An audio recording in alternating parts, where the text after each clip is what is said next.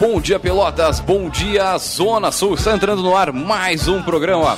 É o Café Empreendedor. Comigo, Leandro Knepper Rodrigues, com a Erika Martins, o Samuel Ongarato, o Fernando Alain e, claro, ainda contamos com o nosso grande Jean Quadro, nosso representante de São Paulo, nosso repórter exclusivo. Olha só, hein?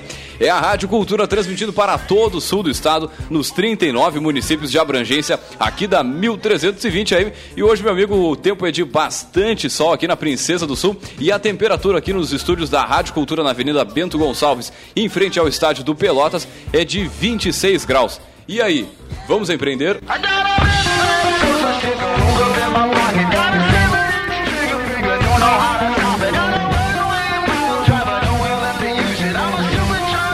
É o programa Café Empreendedor que tem o patrocínio e a força de Cicred. Gente que coopera, cresce. Venha conversar com um de nossos gerentes e conheça aí as vantagens e os benefícios de ser um associado Cicred.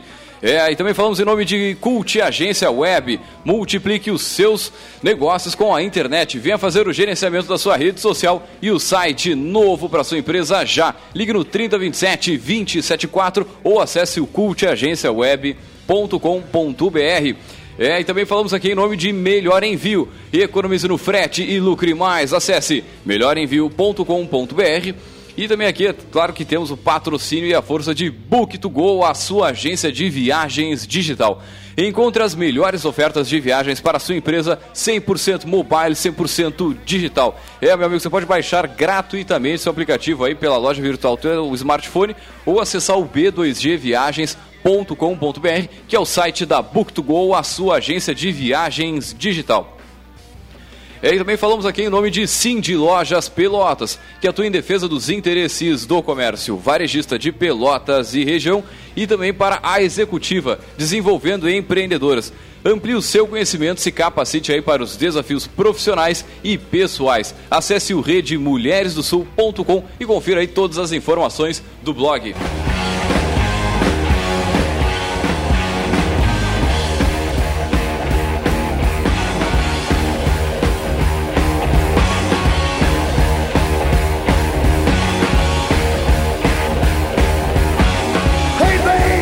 Amigo, esse é o Café Empreendedor aqui. Claro, bom dia, bom dia, Eric, tudo tranquilo? Nossos, nossos amigos aqui estão viajando, a, aumentando é. o PIB do Brasil, poderia Sim, dizer assim, né? Essa mesa vira sucesso. Né? Ah, teremos grandes novidades aí dos nossos companheiros na sequência. Não, companheiro é coisa do, pessoal lá do, é, não, do PT, né? Não, Mas enfim, dos nossos amigos, né? Nossos amigos, amigos nossos colegas nossos empreendedores aqui deste microfone? Com certeza, né? E claro, hoje comigo com a Érica aqui. E meu amigo, nosso assunto de hoje, acho que agrada a todos que estão nos ouvindo aí, falar em né, restaurante, em arte, em culinária, gastronomia, em cultura. Quem é, é que não verdade. gosta, né, cara? É verdade. Ainda mais a nossa cidade, que é um. Pois, é um polo. É um polo para isso, né? Com a questão das universidades, muita gente jovem, muita gente que acaba vindo viver aqui por um tempo, né? Gente, é só a gente ver, essa semana retornou o FEPEL a cidade parece que está viva de novo. Né? Em qualquer lugar que a gente passa, já tem gente, já tem movimento. Né? Então, acho que tem muito potencial de negócio uh, a ser descoberto ainda né? e a ser consolidado. Uh, surfando nessa onda, né? que é a questão da, do, do, foco da nossa cidade, do que, que a gente tem de bom e do que, que tem de útil a partir de, de uma cidade que é considerada universitária como a nossa. Né? Com certeza. E quem mora aqui em Pelotas ou mora aqui na região, certamente já teve a oportunidade, ou pelo menos já ouviu falar aí no tal do nosso Madre Mia, né? Que é o nosso assunto de hoje, aí definido como uma fusão de bar, restaurante, galeria de arte e espaço cultural, o que realmente traz uma inovação no conceito aí de, de restaurante. O que talvez né, nem todo mundo conheça, meu amigo, é a história empreendedora que tem por trás da criação desse negócio.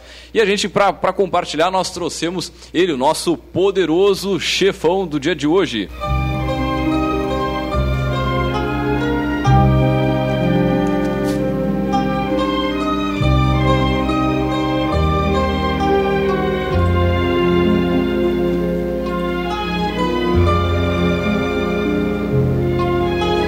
É, meu amigo, para falar sobre né, a trajetória do Madre Mia aqui na nossa cidade, nós trouxemos ele, nosso poderoso chefão, que é o Raul Garré, um dos fundadores, dos, criado, dos criadores aí do Madre Mia. Bom dia, Raul. Seja muito bem-vindo ao nosso Café Empreendedor.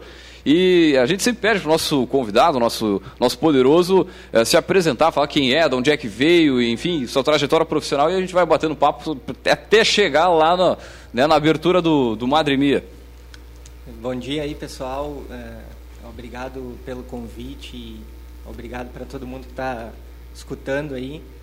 É, antes de tudo, acho que essa, essa história de poderoso chefão não, não serve muito para mim, assim, não, é, não é muito meu perfil, não gosto muito de ser, ser o chefe, ser, ser visto como isso, mas é o que faz parte do, ah, não, é a nossa homenagem, né? Pela sabedoria do, do Dom Corleone, né? E todo o enredo do filme a gente sempre chama.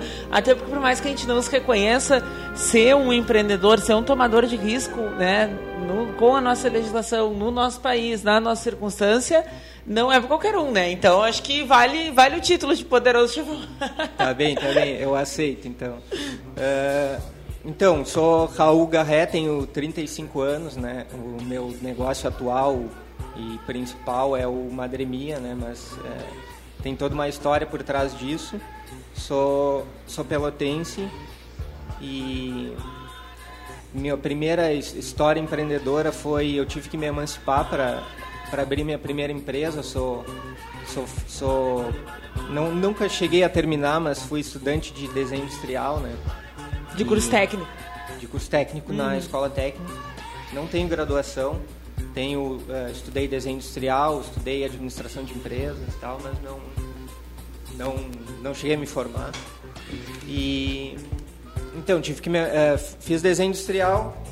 Lá até conheci o Rodrigo, que é que depois entra, vai entrar em seguida aí na história toda. Uh, mas então, a gente. Uh, sou filho de. Minha mãe era professora do, do da escola técnica, foi. Uh, se aposentou como professora, professora de matemática, então a gente tem aí um pouco meu, meu lado com, com números e coisas. meu pai foi empreendedor também e representante comercial e, e distribuidor de, de, de empresas alimentícias em geral e coisas. Então cresci nesse nesse ambiente de números, empreendedorismo e, e, e a história. Né? E mas de, fui, desde mas sempre fui pro lado do desenho industrial. Te despertava? Uh, porque tem gente que às vezes quando conta sua trajetória olha para trás, bah, desde criança eu tinha ideias mirabolantes. Ou não, foi num dado momento Não, não, que... não, é, não. Eu fui uma criança, um adolescente que não tinha assim, ah, definido vou ser empresário ou vou ser médico ou vou ser advogado. Era, eu nunca tive esse pensamento mais à frente assim. E é, então cursando desenho industrial eu e o Rodrigo a gente já fazia uma parceria ali de desde trabalhos de, de, lá do, do, curso a, a alguns freelas a, a, fazer os primeiros trabalhos ali profissionais tendo, tendo que entregar para alguém, né? Já tinha muita afinidade ali naquele trabalho. E aí a gente era um momento, isso era 99 e, e internet comercial praticamente não existia, assim, não, não existia, as empresas não estavam posicionadas, as, não tinha agência que, que trabalhasse com isso, era, era tudo muito novo, né? Em que ano era? 99, por aí. 99 já, já tinha banda larga? Porque não, eu... não, não tinha banda larga. Tava tinha, brincando de carrinho. Tinha, eu tava brincando de carrinho que, nessa época, não. A gente conectava conexão de escada e é, final de semana, acho que a partir das duas da tarde... Todos os dias da meia-noite O telefone ficava pendurado e e até domingo de noite, né? E era o, era o tempo que a gente tinha. A gente, é, a gente não tinha smartphone, a gente não. A, gente Muitas baixava MP3, compactava e botava em vários disquetes para para Pô, disquete, né? É, é, e era isso, o Windows era, sei lá, 3.11, não, era, já era 95. Não, é, já era 95. Então, é, aí eu tava, é, sempre tive computador em casa, assim, desde de, dos quando começou a popularizar um pouco, desde, o, sei lá, antes do 386. E, tinha um amigo meu que era muito referência em, em amigo de infância, assim, muito referência, que ele, ele já estava trabalhando com internet há um pouco mais de tempo. E, e ele já estava super bem, já, já tinha ido morar em Porto Alegre e tava, tinha fundado a AG2, né? Que é o, o Roberto Martins. Então, tipo, ele era uma referência para mim de tipo, ah, eu quero trabalhar mais ou menos nessa área, né? Quando eu, depois quando eu fazia desenho industrial, o Rodrigo também acompanhava essa mesma esse mesmo pensamento. E a gente, bom, vamos. Então vamos, vamos montar um estúdio, vamos alugar um lugar e vamos montar um estúdio de design e tal. A gente ficou sabendo que um, tinha um cara que tinha na, um, um sobrado alugado, que na, embaixo no sobrado era um, um, provedor de internet banda larga, era o único que tinha na cidade e não era com foco em, em pessoa física, era pessoa jurídica, porque era, é, era meio inacessível naquele momento. E a gente ficou sabendo que aquele cara tinha, é, a gente não conhecia ele, né? que aquele cara é, tinha um, umas salas em cima no sobrado que ele sublocava. A gente foi lá conversar com ele e negociamos ali, tipo, ah, é, Com três meses de aluguel para desenvolver o teu site. Foi a primeira permutinha da vida. Não, primórdios do coworking, né? Ele é. tinha uma é. sala e tinha outras salas. Isso. E aí, é... bom, aí a gente acertou isso. Cada um, eu, Rodrigo, tinha mais um amigo nosso, uh, pegamos cada um seu computador embaixo do braço, não existia. Quem, quem tinha um, um notebook, um notebook era era um cara fora do normal. Assim. Então a gente pegou o computador debaixo do braço, botou dentro dessa sala e começou a trabalhar. Tinha muito poucos clientes que pagavam em dinheiro. É, a maior parte pagava em permuta. permuta então a gente ia no restaurante não pagava, a gente ia no. Não pagava em, em dinheiro, não pagava Sim, em trabalho. Pagava ia na serviço. festa, a troca de serviços ali. E tudo. Então, a gente, era um momento onde a gente teve os primeiros ensaios profissionais, mas era muito mais uma diversão ali do que do que algo profissional mesmo, né? Mas já estava tudo certinho, já tinha, a gente já tinha se emancipado para montar a empresa, era, era tudo certo. E, bom, a gente é, ficou amigo desse cara, é, grande amigo até hoje, sócio em outras empreitadas que a gente vai falar depois, mas que é o Diogo Goebel, que não sei se está escutando, mas... Você não está é um grande na cara, sequência ele vai no podcast. É um grande cara aí na nossa história. E então é, aí a gente, bom, começou a trabalhar ali, a gente já tinha um potencial, a gente era bom no que a gente fazia. Na verdade, até um, um pouco antes, eu não, não posso pular essa parte, na verdade. Eu trabalhei, menos de um ano, trabalhei em uma empresa, né? que foi na RS Web, que é, é era uma agência de, de internet, assim, ó, era forte a época, né? Mas era bem forte a. É, isso, foi em, isso foi em 98, início de 99. Essa, essa agência fazia site, produzia site. Ela produzia site, tinha os melhores clientes de Pelotas, vamos dizer. Cara, eu não consigo imaginar a internet em 98, 99, sério. Eu vivi essa internet. eu, eu, entrei na, eu entrei na RSWeb porque eu já fazia umas coisas ali dentro dessa referência do, do Martini e tal. Eu fazia umas coisas. E, mas fazia muito por experimentar, assim, né, para aprender. E, e um dia eu estava lá no Cefet e, e, vi uma, um cartaz ali de estágio numa né, agência de internet. Eu, putz, nem sabia que existia agência de internet Pelotas. Vou lá. Bom, entrei no estágio, é, era meio turno, meu primeiro trabalho. E, e bom, foi, já estava legal, a empresa também começou a crescer. É, eu comecei a trabalhar os dois turnos, já precisou de uma outra pessoa. Eu, indiquei o Rodrigo e o Rodrigo já entrou. E só que o que, que tinha de lá que na época a gente não se dava conta é que a gente tinha que trabalhar o projeto do início ao fim. Então chegava o Fábio, era o Fábio e o Dalton, dois irmãos, e, e também caras massa, importantes. E eles chegavam pra gente dizer assim, por exemplo, ah, é, fechamos o cliente Biscoitos Zezé, Raul, tu que vai fazer. E, e era meio te vira.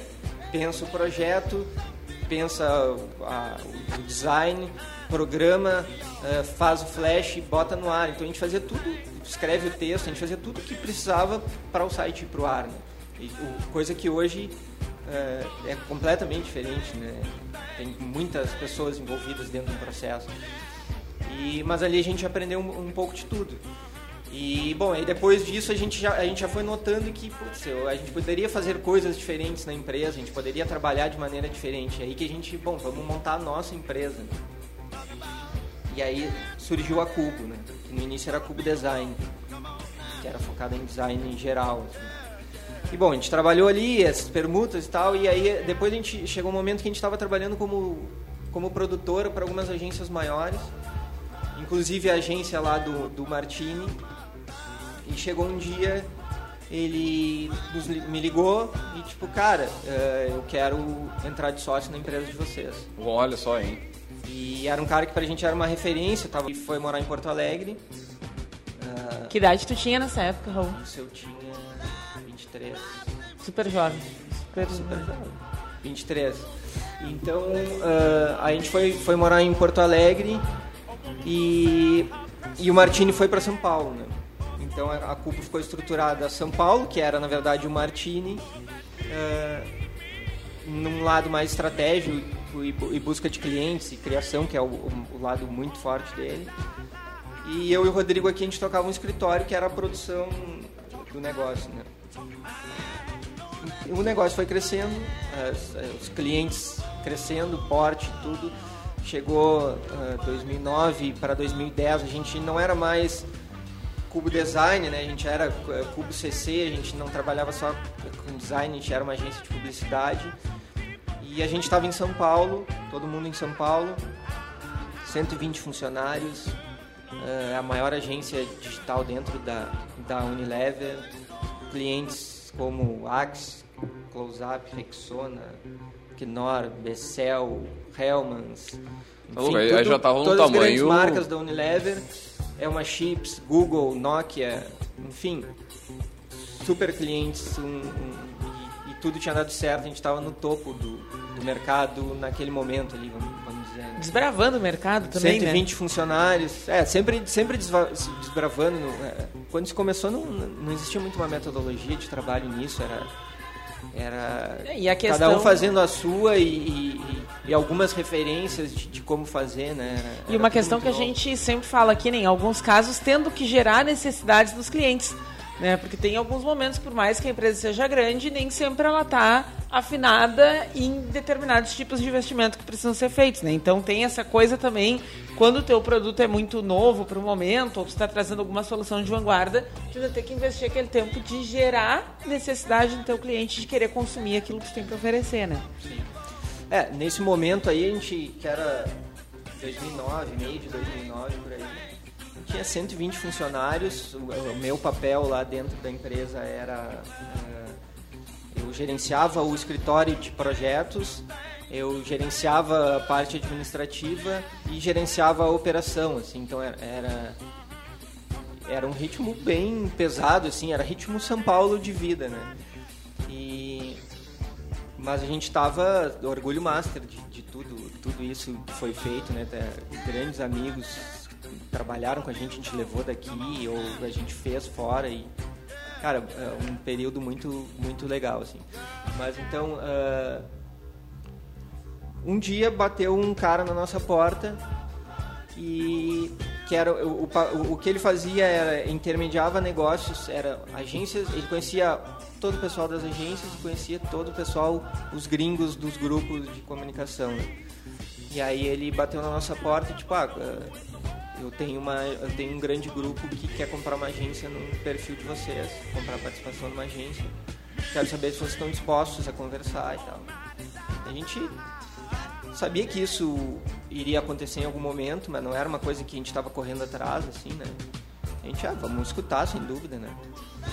O papo evoluiu, eh, a proposta foi legal, Uh, o grupo é a Interpublic, né, que na época acho que era o terceiro maior grupo de comunicação aí do mundo. Porra. E, e eles buscavam agências que tinham um perfil forte em, em, algumas tendências que eles mapearam lá em 2009, 2008, 2009, que era mobile, né, uh, redes sociais e games. E eram todas as coisas que a Cubo estava muito bem posicionada na época, inovando eh, nessas coisas. A gente estava com muito prestígio nisso. Assim.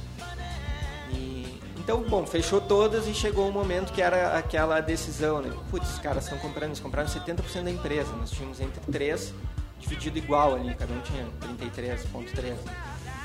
Mas, tipo, cara, agora é o momento de quem quer, quem quer ficar, vamos ficar, nós vamos assinar um contrato de anos de trabalho e o ritmo de trabalho, enfim. E quem não quer ficar, agora é o momento de sair, né? Então, aí foi ali uma decisão daquelas é, difíceis, mas boas, né, de, de se tomar.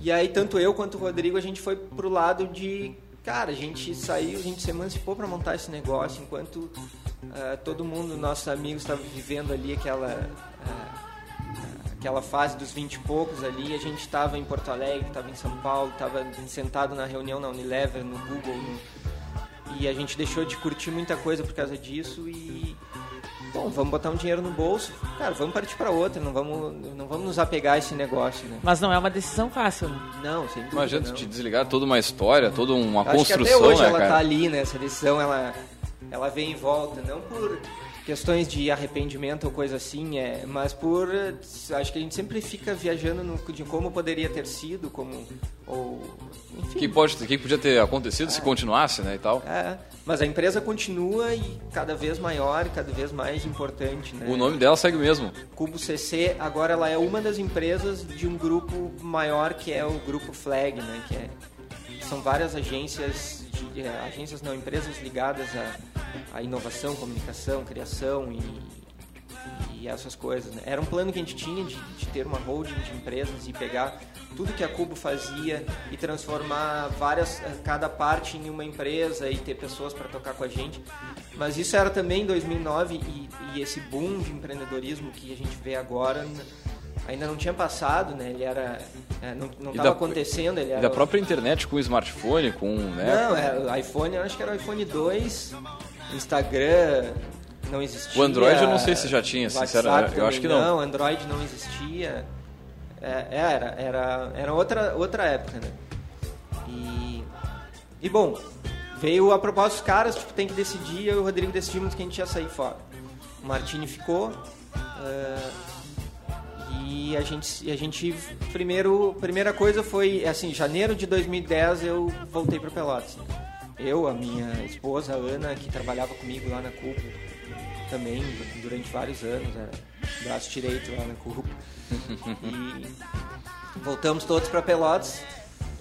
E era o, o, o cenário era aquele, cara, vamos tirar esse ano de 2010 para fazer o que a gente não fez, viajar e férias que a gente não tinha, não tirou nunca mais. E, e ficamos e a decisão era, ah, vamos ficar esse ano parado, vamos viajar, outras coisas. A gente fez isso.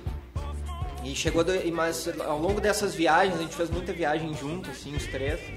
Ao longo dessas viagens, a gente chegou no embrião do Madre, e aí, em 2011, a gente começou a, a- a- o projeto Madre Mia, né? Acho que todo mundo tem um pouco desse sonho de, de fazer, um, de ter um bar, de ter um restaurante, de receber pessoas e tal. E, e a Já gente ah, tinha aqueles primeiros aqueles primeiros eh, credenciais, né? Ah, gostamos de receber pessoas, gostamos de fazer comida e vamos ter um restaurante. Só que isso é a ponta do iceberg. E, Isso é o que todo mundo vê e acha, né? É verdade. Fazer um Assim, parêntese aqui, né, pra mandar um abraço pro Yuri, né, o Yuri da Follow, que já esteve aqui com a gente no Ah, é programa verdade. que a gente fez sobre investir na, empreender na noite. né, e aí a, a, a gênese da nossa conversa era exatamente isso. De tanto ser consumidor, tu acha que tu pode ser né, o proprietário. Ah, mas olha só, eu tenho experiência, eu, eu né, frequento festa, cara. bastante, Uma festinha. né, todo mundo é feliz, é um lugar que ninguém vai lá pra ficar triste, coisa e tal, é o negócio da minha vida. E na hora que tu vai pro outro lado da mesa, tu vê que a coisa não é bem assim, e aí o bicho começa a pegar, né? Ah, na, na verdade, eu acho que não qualquer to, eu já tive entre a- abrir, eh, vender e coisas. eh, a Madre é a quinta empresa, né? E nenhuma delas deu certo do dia para noite, nenhuma delas eh, as coisas caíram do céu. Foi assim, ó, muito trabalho, eh, pouco tempo livre e, e grana curta, assim. Na Cubo mesmo, que tinha todo esse, esse, esse, esse perfil de empresa, eu, claro, tinha um bom salário e tal, mas eu fui ganhar dinheiro quando eu vendia a empresa. Não, era, não se tirava lucro da empresa, se reinvestia tudo, se, se contratava, se comprava equipamentos, fazia muita coisa. E todas as outras empresas tiveram esse mesmo perfil. São empresas que todas deram certo, algumas foram vendidas. e todas, quase todas estão funcionando, todas estão funcionando. E, mas todas têm é, o- a mesma coisa, é, não é fácil, né? E hoje parece que a gente vê essa, esse boom empreendedor e toda a corrida pelas startups e Todo mundo querendo fazer um coisa- aplicativo que vai dar, que é fácil, né? dar parece muito que é certo. uma coisa que, que teve a ideia e no outro dia tá milionário. Né? E as coisas não são assim. Acho que esse é um dos grandes aprendizados. Mas enfim, vou, é, a gente estava ali, né? é, vamos montar um restaurante sem tem a menor ideia de onde a gente estava se metendo. Bueno, vou ter que te, te, interromper agora. A gente vai fazer um rápido break comercial. Na volta a gente arranca da onde, tipo, como surgiu, né, o Madre Mia, a ideia, a concepção e, e a sequência. Nós vamos a um rápido break comercial e voltamos já já.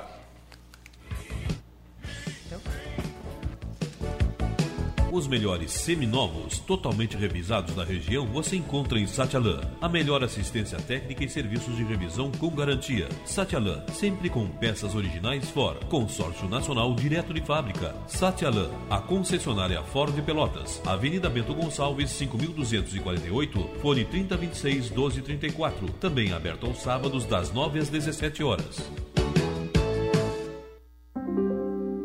Um mundo melhor a gente faz junto. Por isso, a gente ouve suas ideias e apoia seus projetos. Investe nos seus sonhos e colabora com suas realizações. Entende as suas necessidades e apresenta as melhores soluções financeiras.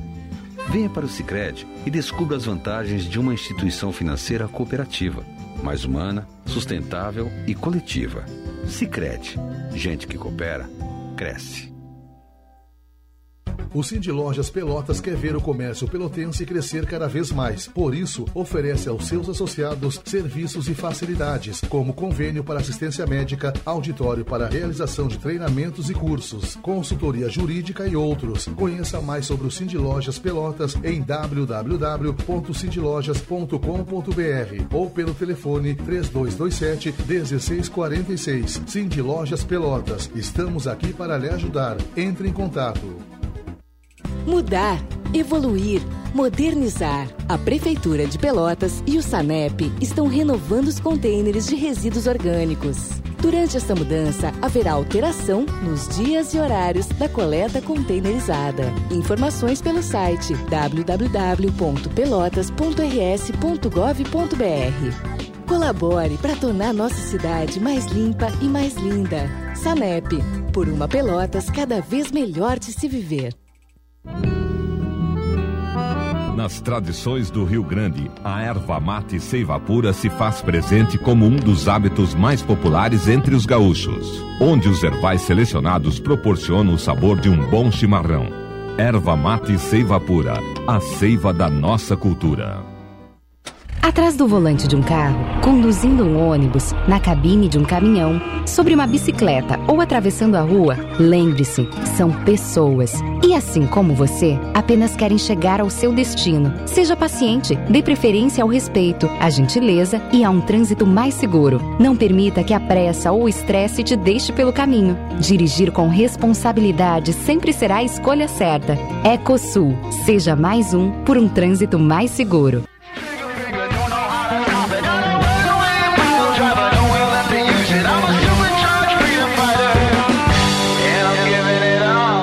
Amigo, esse é o Café Empreendedor. A gente está batendo papo aqui com o Raul do Madremia, mas também lembrando o seguinte, que o café tem o patrocínio e a força de Cicred, gente que coopera, cresce. Venha conversar com um de nossos gerentes e conheça aí as vantagens e os benefícios de ser um associado Cicred. É, e também falamos em nome de Cult Agência Web. Multiplique os seus negócios com a internet. Venha fazer o gerenciamento da sua rede social e o site novo para sua empresa já. Ligue no 3027 274 ou acesse o cultagenciaweb.com.br.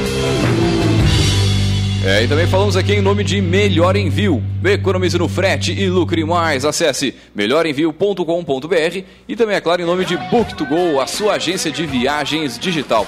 Encontre as melhores ofertas de viagens para a sua empresa 100% mobile, 100% na palma da sua mão. É, meu amigo, você pode baixar gratuitamente o teu aplicativo aí pela loja virtual do teu smartphone ou acessar o b2gviagens.com.br, que é o site da Book2Go, a sua agência de viagens digital.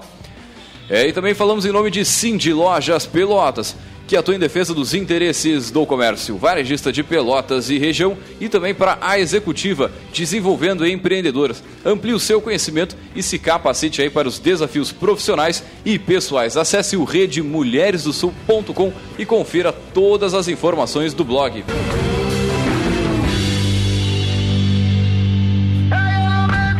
É, também, lembrando quem quiser entrar em contato conosco, né, liga pro 3027 2174 ou fala com a gente ali pela nossa página no Facebook, que é o facebook.com barra programa Café Empreendedor. E para quem tá naquela função de sábado e tal, fica tranquilo que esse áudio estará disponível no nosso podcast, que é o caféempreendedor.org. É o site que tem todos os áudios on demand. Nós vamos agora diretaço com o nosso Gotas de Inspiração.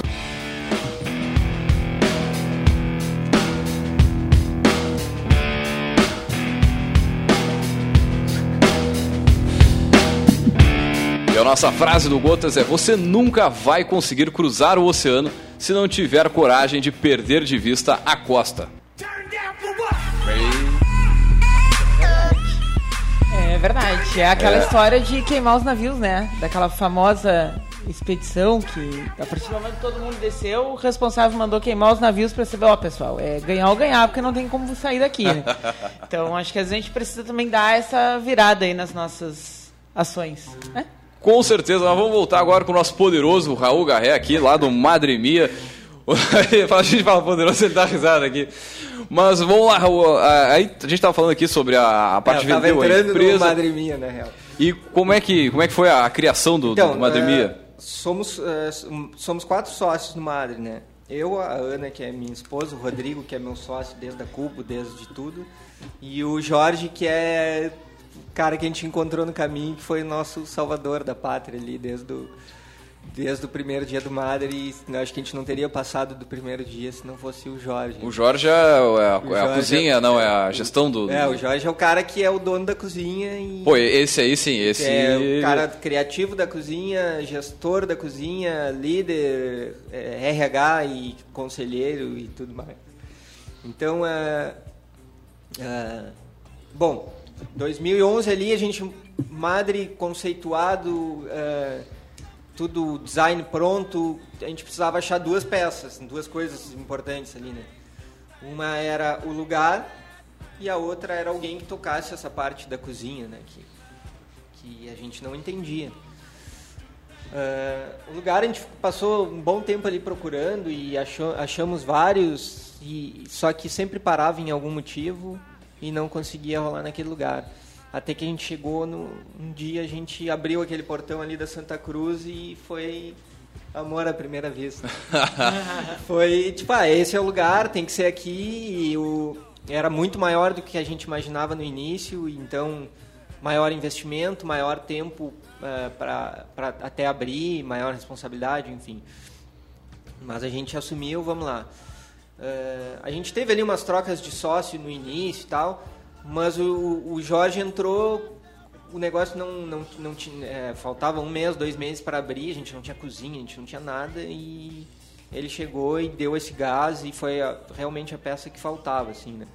A gente, desde o primeiro dia, fila na porta, a gente não, não falou para ninguém que ia abrir. Eu acho que a única coisa que a gente botou foi no Facebook em 2012, não era como é hoje também. A gente foi lá e postou alguma coisa, hasta amanhã, uma coisa assim. E bombou. E bombou. No outro dia tinha fila na porta e a gente não acreditava, assim, tipo, era, não, é, a gente não sabia nem onde ficar dentro do lugar. Assim. a gente não sabia se, a gente, se eu ficava perto do caixa, se eu ficava perto do shopping, se cuidava, ajudava na cozinha, a gente não sabia onde se posicionar. Né? E, e, bom, as coisas foram acontecendo desde ali, é, é, esse movimento absurdo, assim, né? A gente passou 10 meses em obra e o, o, lugar era completamente diferente do que é hoje.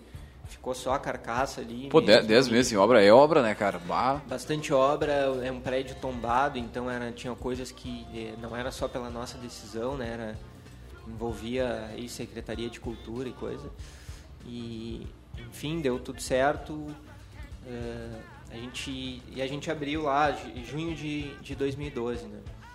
E o Madre foi, ele, ele foi pensado que a gente tinha, a gente tinha tido toda essa experiência fora, viajado, de morar fora, de ter empresa fora, viajado por vários lugares, a gente viu um monte de coisa muito legal e a gente voltou, quando a gente voltou para Pelotas, comparado com quando a gente saiu, a gente sentiu, putz, Pelotas mudou, a, a coisa está diferente. É, antes a gente pensava em, em ah, vamos é, viver em outro lugar depois que a gente voltou de São Paulo e não Pelotas. Pelotas a gente vai só passar um tempo, a gente decidiu, não, a gente quer viver em Pelotas, a gente quer essa vida pacata de Pelotas e a gente quer investir aqui uh, para ao invés de fazer esse processo que a gente viu muitos amigos e colegas fazerem, que era sai de Pelotas e, e fala mal de Pelotas, e a gente queria fazer o contrário, a gente queria, cara, vamos ficar em Pelotas, estabelecer aqui e dar motivos para de repente as pessoas virem a Pelotas, né? E então a gente decidiu vamos fazer o Madre em Pelotas. Claro que também pesou nisso uh, o lado de ah, Pelotas é a nossa cidade, a gente, o tombo talvez seja menor, a gente conhece mais gente e a gente pode ter um negócio num porte um pouco menor e do que em outras cidades uh, com risco menor, né? Mas a ideia era que dali partisse que o Madre se transformasse num, num, num, lugar que pudesse ser franqueado ou ter unidades em outros lugares. Desde o início uh, já tinha essa, essa Desde visão. Desde o início a gente, tinha, a gente tinha essa visão. A gente, em vários momentos, tem que ser um negócio deu tipo trás escalável. dessa visão. A gente teve, a, a gente refletiu no sentido de que, uh, cara, talvez o Madre ele seja um lugar para existir em Pelotas. E se tu quer ir no Madre, venha Pelotas. Uhum. E como a gente vê em alguns lugares pelo mundo, né? Que é para ter só ali, não é para ter em outros lugares. Então teve um momento que a gente até desistiu desse desse processo de de expansão, de assim. expansão, assim. que é uma coisa que às vezes a gente ainda se pergunta, vira e mexe isso vem à tona, né? E tem muita gente que, que, que apoia essa ideia, assim, de, de cara, fiquem aí e, e criem essa referência, né? Mas a gente tem um plano de expansão todo montado, né? que é uma coisa que é um plano para 2017 ele começar a acontecer assim. Mas então falando sobre o Madre, o que que ele é, né? Uh, os, acho que os primeiros insights que a gente teve foram uh, fora daqui, fora do Brasil, vamos dizer, a gente vê muitos lugares com que eles têm identidade, que eles têm personalidade, que, que não são lugares só com a visão comercial, eles têm um amor em, em cima daquilo, os negócios têm alma. Então a gente, putz, isso foi uma coisa que nos atraiu muito. Os lugares que a gente gostava de ir eram os lugares com alma. E. Uh... Mas uh, essa, esse DNA, ele, tipo, ele é meio complicado de criar, né? Porque normalmente o pessoal quando abre um restaurante, começa um negócio, até mesmo uma franquia, cara, é, sentou ali, né, fez a refeição, o almoço, o jantar e sai fora. Tu não tem a, a não trabalha muito a, o resto da experiência, que daqui a pouco é uma experiência visual, uma experiência com cultura ali, que eu acho que é um dos, do, dos conceitos do, do, do, Madre. É, então, os insights, primeiro foi esse, né, de um negócio com alma, o, o outro foi de não ser só um negócio, ser, ser, ser mais de um negócio dentro, dentro do mesmo, ou uh, projetos que possam é, sair de dentro do restaurante e virar outras coisas, né? E então por isso a galeria de arte, o bar, o restaurante, uma marquinha de roupas e coisas. Então da, dali que vem isso. E a gente não é, a gente não queria que a experiência fosse só de chegar num lugar, sentar, comer e ir embora. Sim. A gente sabe que tem Uh, tem muito lugar que é posicionado assim, que in, te induz a fazer isso, né? E até a nossa, de, de a gente preferência induz, bem rápido. A gente induz a uma coisa que economicamente talvez seja uh, pior para a gente, né? Que é a gente induz as pessoas a se sentirem confortáveis no lugar e quererem ficar o, o máximo de tempo ali. E, e, isso pode impactar no consumo, no, na rotatividade, em indicadores e não sei o quê, mas a gente costuma dizer que a gente não é capitalista selvagem, né? Tem, tem outras coisas acima desse capitalismo, né? E, e bom, mas aí o Madre ele é o, ele é o que a gente, a gente trabalha dois conceitos. Um é o resto arte, que é essa função de, de um restaurante que respira arte, e, e o outro lado é o fusão latina, que aí é o lado mais temático, assim, que é é uma é uma mistura de música, gastronomia, arte e outros elementos que compõem ali o, o lifestyle o, o, ali do Madre, todos voltados para o clima latino. Né? E a gente abre no almoço, que é o buffet latino por quilo. É, a gente abre todos os dias. Isso é um ponto importante também, que é, pegando o gancho, a gente resolveu a, abrir todos os dias porque a gente sente que a gente tem um compromisso com o turismo da região, assim. Então a gente tem que estar aberto todos os dias, a gente tem que responder a todo mundo que possa vir aqui. Eu acho que a gente tem muitos elementos culturais importantes em Pelotas e que não se veem como, como, como elementos turísticos e, e, e isso faz todo mundo perder. O, o, turismo é um ecossistema, assim, né? Então as coisas têm que funcionar em conjunto. Tu, é, tu imagina é, o cara chegar de fora num domingo aqui com a família, por exemplo, os poucos restaurantes abrem, o mercado não abre. É, tem essa, a... essa visão de. Isso é fundamental, de, cara. De local enquanto né, receptor de turista, ela é meio falha em alguns segmentos aqui, né? O pessoal aqui ainda tem muito essa coisa do tipo. Ah, eu trabalho em horário comercial, eu trabalho não todos os dias da semana, é, e é uma coisa a desenvolver né, na cidade em termos de cultura mesmo, né? Sim. E uh, ano passado a gente abriu 350 dias né, no ano. Então é, a gente não abre mais porque praticamente o nosso não dá mais, o nosso espaço não comporta mais. Né? Mas enfim, é, a gente começou, a gente tem o almoço, né? Que é todos os dias, a noite é de terça a sábado e tem é, teleentrega, né, o mordomia que a gente chama, que é, é, também nos dias, mesmos dias da noite. E a gente tem o, o lado de eventos. Né? É, a gente se organiza como? Dos quatro sócios, eu e o Rodrigo, a gente trabalha em tipo uma agência, é, uma agência de, de, de, de marca que, que a gente toca ali voltada para o Madre e, e algumas outras pequenas coisas. assim E Gente, nós dois trabalhamos fora da operação, a gente trabalha no lado além da gastronomia, que a gente diz.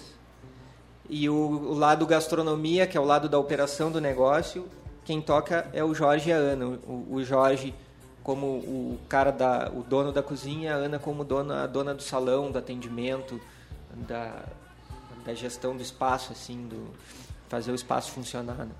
Agora, nesse último ano aí, que foi um ano, é, para algumas empresas foi mais complicado, 2016, para vocês foi, foi bom?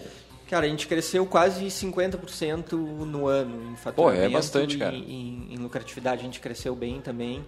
Esse mercado de gastronomia, ele não é, é a lucratividade dele assim, se tu, se tu atingiu 15%, tu é o cara no mercado, né? Ele, ele é um mercado que embora tu olhe lá no, no final, na, na hora que tu vai consumir, o, valor do, do, do, da comida, o valor, vamos supor, pedir um prato de 50 reais, é, tu, tu olha ali, putz, isso aí eu faria por 10. É, ok, isso é, um, é, só um lado da história, isso é o lado dos insumos. Os insumos é, é, 25, é, uma, é apenas uma 30% parte do, negócio, do valor do, do, do, prato, né? Então, e, e, então é Aí não, não, tu não considera funcionário trabalhando de noite, não considera né, ah, todos não. os custos fixos aí de um negócio? Tudo. Coisas que a gente não deveria E os próprios e insumos, porque tá, tu pode ter um restaurante de X lá que os insumos são né, uma linha C, mas pô, tu trabalhar com uma linha mais, mais top assim é, de produto o, é, é a, vai mais a, longe, a né? Parte de insumos de, de cozinha, tanto de cozinha quanto de, de cervejas, que é o nosso carro-chefe ali de bebidas, é é o melhor que tem, assim, é, são os melhores fornecedores, o maior cuidado, é o menor, in, menor industrialização possível, é, tudo feito mais próximo daqui possível, né? Isso é legal que, cara, quando tu trabalha com um fornecedor bom, com, digamos, com coisa boa, tu tem a garantia de que sempre tu vai entregar algo, um prato, né, a, o pedido ali do cliente espetacular, porque isso é uma coisa que, que, que faz a diferença, é o teu fornecedor de, dos, dos insumos. Sim, sim, sem dúvida. E a gestão dos, dos insumos é o ponto crucial Nevrálgico assim, né, do, do, negócio. Do, do, negócio, porque é onde, é onde tu mais gasta, né? É, eu vi até, agora me veio a cabeça, eu vi uma, ali uma matéria, né? É, que, que os caras faziam é, a parte de, de, equipe, né? A parte de equipe é bem, ela é muito importante também. Né? A gente tem lá 25 funcionários, então é, é, é bastante gente para para acompanhar, para gerir e, a rotatividade é grande no, de, de, funcionários, agora ela está menor, acho que muito por a gente aprender a lidar mais com as pessoas, mas também por ter achado as pessoas que, que bateram com a gente, assim, né? Então chegou um determinado momento, que, é, sei lá, ano passado eu fiz um levantamento que é, tinham rodado 120 pessoas, 120 funcionários já tinham rodado no Madre para um, para na época a gente tinha 20 vagas, né? Puta então, seis vezes a equipe tinha rodado inteira, analisando só em números, né? Vai então, bastante. isso é uma coisa que ela é complexa na gestão, né? Porque é, é o gasto com, com, com contratação, com demissão, com treinamento, o desgaste emocional de todo mundo, porque não é fácil demitir, não é fácil alguém importante pedir para sair, né? Sim, sim, tá louco. E é a parte Até hoje, capital hoje é, humano o é mais importante. dia da velhinha. Que ela é a, a pessoa que está no início, desde o primeiro dia do Madre, a velhinha está lá. Ela é uma senhora de, sei lá, 60 e poucos anos, ela trabalha ali dentro da cozinha com a gente, uma guerreiraça muito importante pra gente. Mas cansou e, e pediu para sair. Então hoje tem o almoço especial lá, de despedida dela e, e, e é isso, pra gente agora é uma adaptação, sem a velhinha. O Madre nunca existiu sem a velhinha. né? Pô, tá louco. Então, Então, agora, a partir um- de amanhã ele vai existir sem a velhinha. E então, mas uma coisa sobre um indicador que é, se fala muito que o mercado de o mercado de gastronomia ele a, a re- a regularização da profissão das profissões de gastronomia ela é nula ou muito pequena. E aí eu li uma matéria onde agora a gente vive a onda da proliferação das faculdades de gastronomia, dos programas de gastronomia, dos livros de gastronomia, só se fala em gastronomia. Mas o em média, as faculdades, a mensalidade de uma faculdade de gastronomia custa mais do que o salário de um chefe de cozinha. Eita! Então, assim, o cara paga mais para estudar do que depois ele ganha para trabalhar, né? Sim, sim. Então, é, é um mercado meio ilusório, assim. Um, O cara se pontos. forma e acha que vai ser o, o Henrique Fogaça ali, o pessoal É. do, do Masterchef. Cara, a, a gente vê aí o- esse- alguns chefes, eles estão abrindo mão de ser o chefe dentro do restaurante e ser chefe estrela, vamos dizer, né? Porque Sim. o cara ganha muito mais grana, ele ganha, Com sei lá, ele faz um ano mídia. numa propaganda. Então é, é- então a gente está nesse momento assim, né, que para quem consome, para quem vai no restaurante é caro e eu, é caro para todo todos para todo para todo mundo é caro, não só no Madre, em vários lugares, todos os lugares. Eh, mas o cara também não ganha lá na ponta e o cara que trabalha para o dono do restaurante não ganha lá na ponta e o cara que trabalha para ele também não ganha lá na ponta. Então, na real, tá ficando tudo com aquele sócio que a gente tem que ninguém gosta de ter, né, que é o governo, né? Muito. Nosso eterno muito disso sócio. Tá ficando É, ali, né? e que nunca perde, né? É, Ah, não, não, não. Cara, e falando um pouquinho sobre os planos para o futuro, como é que eh, vocês estão organizando uma Madremia aí para né, para aumentar, para tu ter daqui a pouco uma Madremia em Porto Alegre, uma Madremia em Santa Maria, em São Paulo, por que não? É, na, na verdade a gente pensa a expansão do Madre de duas maneiras, né? Uma coisa é a expansão local, que a gente, por esses quatro anos e meio, aí, quase cinco anos de trabalho nisso, a gente detecta que é, a gente aprendeu, né? Onde que é bom o nosso negócio, onde que ele poderia melhorar, onde que tem espaço no mercado e tal. E, então a gente tem algumas ideias de, do que poderia fazer para crescer a marca dentro de Pelotas. Acho que a gente tem um poder de marca grande aqui dentro e, e reconhecimento. A gente, a gente diz que a gente, eh, mais do que ter clientes, a gente tem seguidores, adoradores e coisas que, que, que é uma Fãs coisa que marca. tem muito valor, né? Então eh, Tá. a gente consegue eh, levar essas pessoas para novas iniciativas nossas, né? seja num evento, seja num outro, uma outra empresa, seja e a gente tem coisas dentro do Madre que a gente pensa que pode, podem se transformar em negócios paralelos, né? Como Cerveja ao Morte. Cerveja ao Morte é um, ele é o dia a dia do Madre. O Cerveja ao Morte ele surgiu do quê? É a revolução da cerveja artesanal frente à cerveja comercial. Até alguns anos atrás a gente só existia uma cerveja pra gente, que é a que a gente toma, a mesma, Brahma, Skol, sei lá qual. E só que existe uma cacetada de, de cervejas, eh, de receitas e coisas que a gente começou a ver, sei lá, de talvez 10 anos para cá, um pouco menos. E então a gente diz que é a independência da cerveja, é, independência ou morte, cerveja ou morte, né? Uhum. Então e, e hoje ele é um evento, mas ele é o dia a dia do Madre. Só que ele pode se transformar numa loja de cervejas, num clube cervejeiro, numa marca de acessórios, num, num bar. Então ele pode ser várias coisas. O outro exemplo é o a gente tem dentro do nosso cardápio da noite a gente serve o que, né? A gente serve ah, pizzas, ah, burgers, tacos e especiais que são eh, são alguns pratos fusão latina, uma mistura de coisas de vários lugares assim.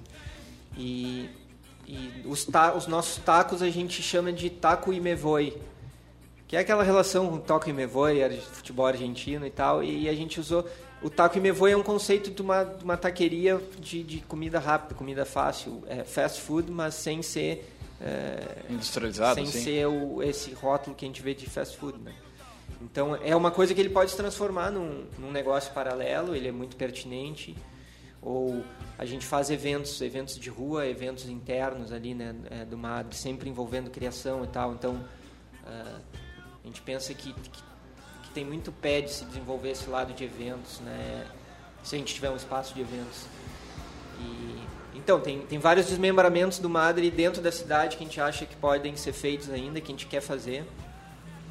E, o, e o, a expansão do Madre como marca fora, do, é, fora da cidade. Né? A gente pensa, eu acho que o pensamento mais, mais óbvio é Porto Alegre, porque é a nossa capital ali, referência e outro mercado grande, gente do país inteiro circulando. Mas poderia ser Gramado, que é um lugar com potencial turístico absurdo, que acho que o Madre dentro de um lugar turístico cabe muito bem. E, mas enfim, é um lugar que a gente possa testar um, o formato em outra cidade, em outro mercado completamente diferente e que depois isso possa nos alavancar aí sem limites territoriais, vamos dizer, né, que a gente pode ir para qualquer lugar. Primeiro a gente precisa desse impulso inicial, que é abrir uma outra, outra unidade, testar, testar o formato e, e ganhar uh, mais prestígio e mais visibilidade, né? E para um grande Porque hoje a gente desses, é uma né? empresa né? local, é uma marca local, por mais força que tenha, por mais material que sim, tenha, sim. por mais potencial que tenha, mas a gente ainda é uma marca local. No momento que a gente ganha uh, uh, outro, outra visibilidade, a gente ganha valor em tudo e, e as coisas começam a funcionar melhor, a máquina começa a funcionar exponencialmente, quem sabe. E e, bom, então a gente está procurando um, um, sócio. Um parceiro aí para é, essa empreitada. A gente procura um sócio para entrar nesse, nessa empreitada de expansão do Madre. A gente considera que a gente já trabalhou 5, 6 anos nesse negócio, a gente criou tudo que ele é agora, a gente tem um negócio saudável, uh, que fatura super bem, tem um, um, adoradores, não clientes, e, e uma lucratividade boa. E a gente, nesse momento, sócios, eh, a gente trabalha diariamente no negócio, isso acho que isso é um ponto importante, a gente não ganhou esse negócio de bandeja, ninguém nos patrocinou, a gente botou tudo que a gente trabalhou a vida uh, nisso aqui, uh, a gente trabalha no negócio, a gente não está de férias no, em Punta del Este. Até gostaria, mas... Quem dera, né? Pô... E mas não, a gente está aqui no dia a dia do negócio, muito presente. Então, até quando eu digo, ah, não gosto dessa função de chefe, é que, cara, eu não, eu não me vejo como chefe, eu tô junto do cara. Eu, tá pegando agora o jogo ali, atendendo isso, mas fazendo ali tudo. no início, eu, assim como foi no início da Cuba, que eu trabalhei em todas as funções, no Madrid eu trabalhei em todas as funções, eu fui no caixa, eu fui, eu fui copeiro, eu, muito pouco atendi, porque não, essa coisa de é, sou meio bloqueado com, com isso, assim. Mas já ajudei o Jorge em algum momento dentro da cozinha e coisa. Então, eu, eu já me envolvi em, em todas as, as, as, etapas ali. Todos, todo mundo ali já se envolveu. Então, a gente está muito, é muito horizontalizado, assim. A gente está muito junto com a galera. Eu tenho uma pergunta, já assim, caminhando para o final, né? É, cuidando ali que quase 11 horas. Uh, Raul, o que, que eu acho que seria interessante tu compartilhar assim, a gente fechar? Né? Quando vocês entraram nesse processo de transição e planejamento de um novo negócio, que eu acredito que seja um momento de muitas das pessoas que nos escutam, né? Uh, o que, que deu certo e o que, que não deu certo nesse planejamento agora olhando para trás. Né? Porque a gente sabe que às vezes o pessoal tu desenha um negócio e tu acha que o ponto forte vai ser isso, que vai dar certo nisso, ou que não vai dar certo naquilo, e na hora de colocar na prática tu vê, bah, o papel aceitou, mas na vida real não foi bem assim, né? Então, se tu pudesse compartilhar um pouquinho como é que foi essa experiência de vocês... Uh, planejarem e, e, desenharem o que, que funcionou e o que, que não funcionou desse planejamento, mas num sentido de encorajar, né? Porque às vezes a pessoa fica, tá, pois é, e se dá, e se não dá, né? de deixar também uma, uma mensagem de fechamento para quem nos escuta e está percorrendo essa trajetória que vocês percorreram na criação é, do Madre. Aquilo, aquilo que se diz, né? O papel e o Excel aceita tudo, né? Então a gente planejou. É, sempre no nosso plano a gente tinha que a noite era o, era o grande esquema, né? Só que, cara, o, na verdade o almoço é o grande esquema, porque ela, ela é uma coisa que ele acontece diariamente, o cliente é fiel. Isso estou falando uh, para quem trabalha bem, assim, né? É, no nosso caso, a gente tá tudo certo. E então o, o, almoço é, ele já vem ali no brigando com a noite como o, o, nosso onde a gente mais fatura, onde a gente onde a gente tem mais resultado, né? Então isso é uma coisa que é diferente do que estava planejado lá do início. A parte é, de bota a diferença, né? É, uma a... operação totalmente diferente para o que é um, é, um ambiente ao meio-dia e o que é um ambiente para a noite, né? E o, outra coisa, a parte de eventos a gente não tinha no início também, é uma coisa que foi acontecendo. Uh, a gente foi vendo esse espaço. Uh, cara, a gente tomou muito pau no início, assim, acho que a gente... 2015, 2016 foram anos assim que a gente, putz, cara, deu, uh, o negócio estabilizou, assim, né? Na verdade, a gente nunca sossegou, né? Mas, ah, o negócio agora tá engrenou, mas 2012, os primeiros seis meses ali de negócio já é esperado, né, que o negócio deu uma patinada e tal. Mas 2013, 2014 foi bem complicado. A gente nunca pensou em, ah, vamos fechar, porque a gente sempre acreditava na ideia, mas a gente teve vários momentos de a gente pensar assim, ah, vamos remodelar, assim, vamos, quem sabe à noite vamos se posicionar diferente, quem sabe é, algumas coisas a gente tomou de atitudes e elas deram muito efeito, como o almoço. O almoço no início ele, ele não era buffet, ele era, era um prato do dia, todo pensado. Era, era um intuitivo. Tinha mais a ver com o estilo do Madre, assim. Mas era. Cara, o cara levava uma hora para almoçar e na realidade não é essa, né? As pessoas não é, têm esse tempo para almoçar. A gente né? não almoça assim. E, e, e é, também são coisas que a gente começou a, a se ligar que muita gente diz, né? Ah, não fazer um negócio para ti, né? Fazer um negócio pensando no que, que no, nos clientes. Uh, mas a gente fez o caminho contrário. Na verdade, a gente faz o negócio para a gente, a gente acredita que a gente tem a contribuir com esse, com essa visão de mundo, com essa, sei lá, visão das coisas, visão de importâncias das coisas na vida da gente, e tal. Então é, é e também se tu deixa, fica muito aberto ao que o teu cliente quer, o teu cliente vai te direcionar. E às vezes ele não vai te direcionar para o mesmo caminho que tu gostaria, né? E o acho que se tu insistir na ideia e tiver um bom trabalho, ela ela chega, né? Ela vai vai ser recompensado. Sempre sempre aconteceu isso comigo. Disse ali no início, ah, já tive, acho que a Madre é a quinta empresa. A minha primeira empresa foi a Cubo. Depois da Cubo teve um momento ali que a gente fechou o nosso primeiro grande trabalho assim, que era um trabalho para HP. E, e, aí a gente era uma grana, assim, e a gente, ah, vamos daqui montar uma empresa de, de, de, de vídeo, de produção de, de motion, uh, motion graphics e não sei o que, que na época era uma coisa que estava bombando muito, né? É, tava, não estava bombando muito aqui, estava bombando fora daqui. A gente montou, a empresa existe até hoje, é a Santa, já se reposicionou e tal, super saudável, baita empresa. Hoje não sou mais sócio, já. Era aquilo, a gente fazia muita coisa assim no impulso, e depois não tinha esse apego de, ah, eu tenho um percentual, quanto é que tu tem que me pagar. Não existia essa relação, era todo mundo fazendo muita coisa junto, meio embrionárias, assim, as coisas surgindo. Então a Santa foi uma. A outra que eu também comentei, o Diogo Goebel lá, que no início é, foi um cara importante ali, que alugou a sala de cima do sobrado, virou nosso amigão e o momento que o negócio dele começou a ficar mal das pernas, ele foi para dentro da Cubo e a gente tinha a promessa de a gente vai fazer um negócio junto. A gente fez um negócio junto, o negócio deu certo, o negócio foi vendido, com a grana desse negócio que foi vendido, a gente montou outro negócio que hoje eu e o Rodrigo a gente é investidor anjo desse negócio, que é a Get Up, que é, é uma empresa de é, é, ela trabalha com com PaaS, é, Platform as Service. É, Cara, é uma plataforma na nuvem de hosting ultra moderna com puta potencial. E a empresa está em São Paulo e... Então, na, na real, são vários negócios que, que vão se, se, é, se conversando, né? Então, as coisas vão... Elas aconteceram muitas coisas, sempre deram certo. Acho que... É, óbvio que tem competência nisso, tem sorte nisso e tem as pessoas certas nisso, né? Acho que essa é a, é a dica linda. Muito bem, já uh, agradecer a presença do nosso poderoso, assim, já chegando ao finalzinho do nosso programa, agradecer a todos os nossos ouvintes aqui que estão uh, acompanhando o Café Empreendedor. E claro que esse áudio estará disponível logo mais no nosso podcast, é só acessar né, no caféempreendedor.org para quem quiser ouvir com mais riqueza de detalhes, aquela coisa toda. Deixar um grande abraço e até a segunda-feira com mais Café Empreendedor.